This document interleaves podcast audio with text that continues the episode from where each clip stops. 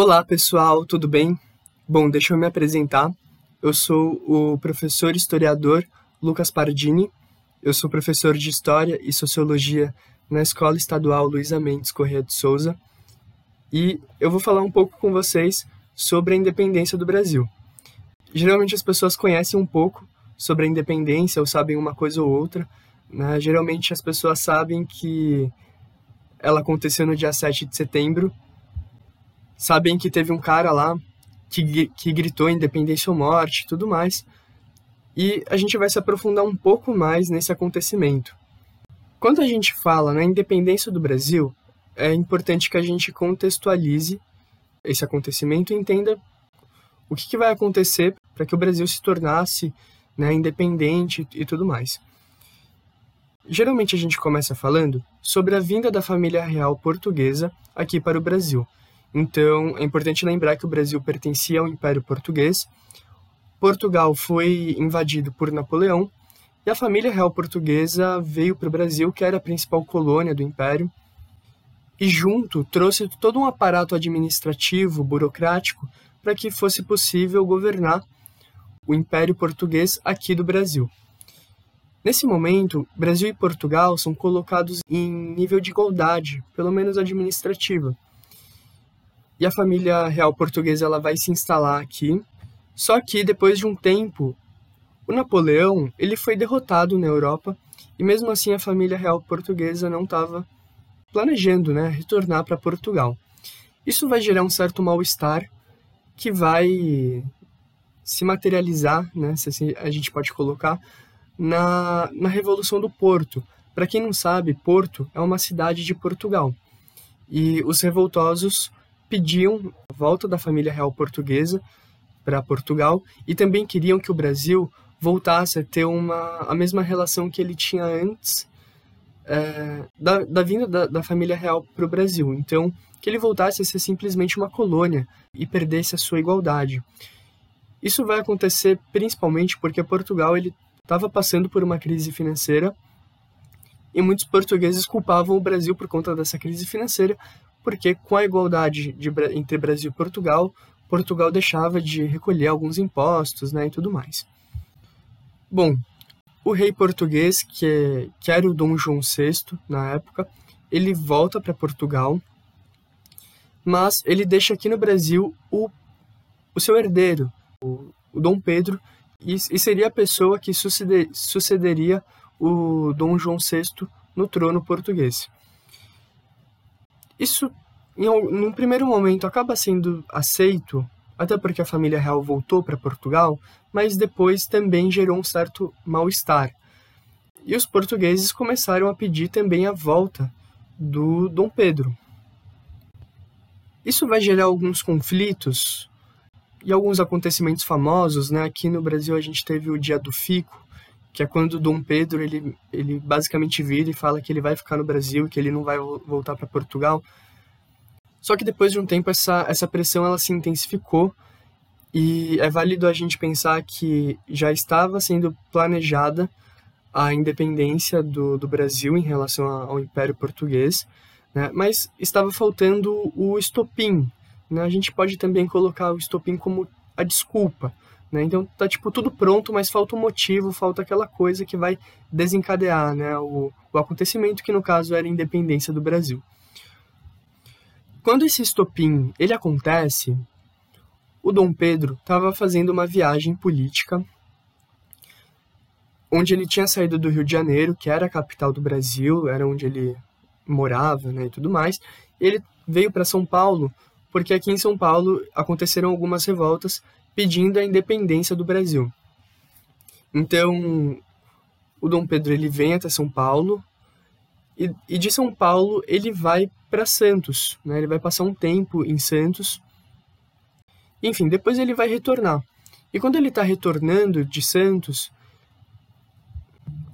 uma espécie de, de comitiva vai, vai avisar o Dom Pedro que tinham sido enviadas tropas portuguesas aqui para o Brasil para que levassem o Dom Pedro de volta para Portugal.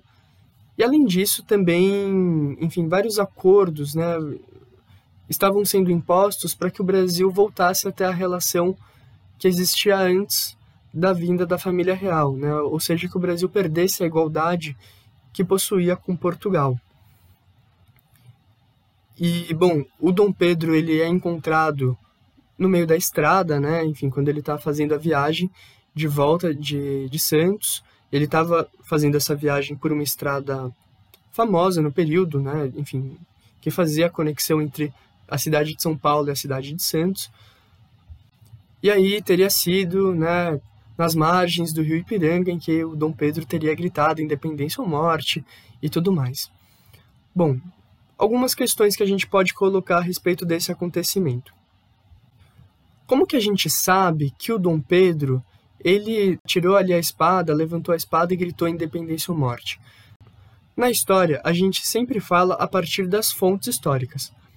As fontes históricas podem ser relatos, podem ser documentos, sei lá, todo tipo de coisa pode ser uma fonte histórica desde que a gente consiga saber algo sobre o passado através daquilo. E a principal fonte né, que, que vai falar sobre, sobre esse acontecimento da independência é o relato do Major Francisco de Castro Canto e Melo. A gente também tem o relato do padre Belchior Pinheiro, que são pessoas que estavam acompanhando o Dom Pedro nessa, nessa viagem.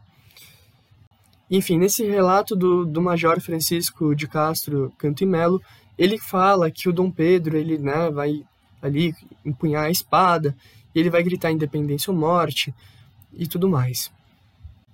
É válido a gente pensar que quando o Dom Pedro, né, junto com a sua comitiva, está voltando de Santos, as pessoas ali estão extremamente cansadas por conta da viagem que de certa forma já estava se estendendo há um bom tempo e também alguns documentos nos informam que o Dom Pedro ele estava passando por um problema intestinal por conta de alguma coisa que ele, que ele deveria ter comido em Santos.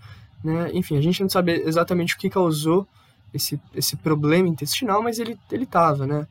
Inclusive, a, comitiva, a comitiva dele estava fazendo algumas paradas de tempos em tempos para que ele pudesse, enfim, né, se aliviar, vamos colocar dessa forma. E é mais ou menos dentro desse cenário que, né, que encontram o Dom Pedro, que, que entregam para ele a declaração de, de independência e também falam sobre o que estava acontecendo em Portugal né, e, e no Brasil e tudo mais. Então, provavelmente o acontecimento de fato né, da independência não foi tão incrível, tão genial, tal como é colocado aí na, nos relatos da época. Inclusive, é interessante a gente pensar que eles estavam numa estrada, estavam tanto afastados de São Paulo como de Santos, então era um lugar vazio também.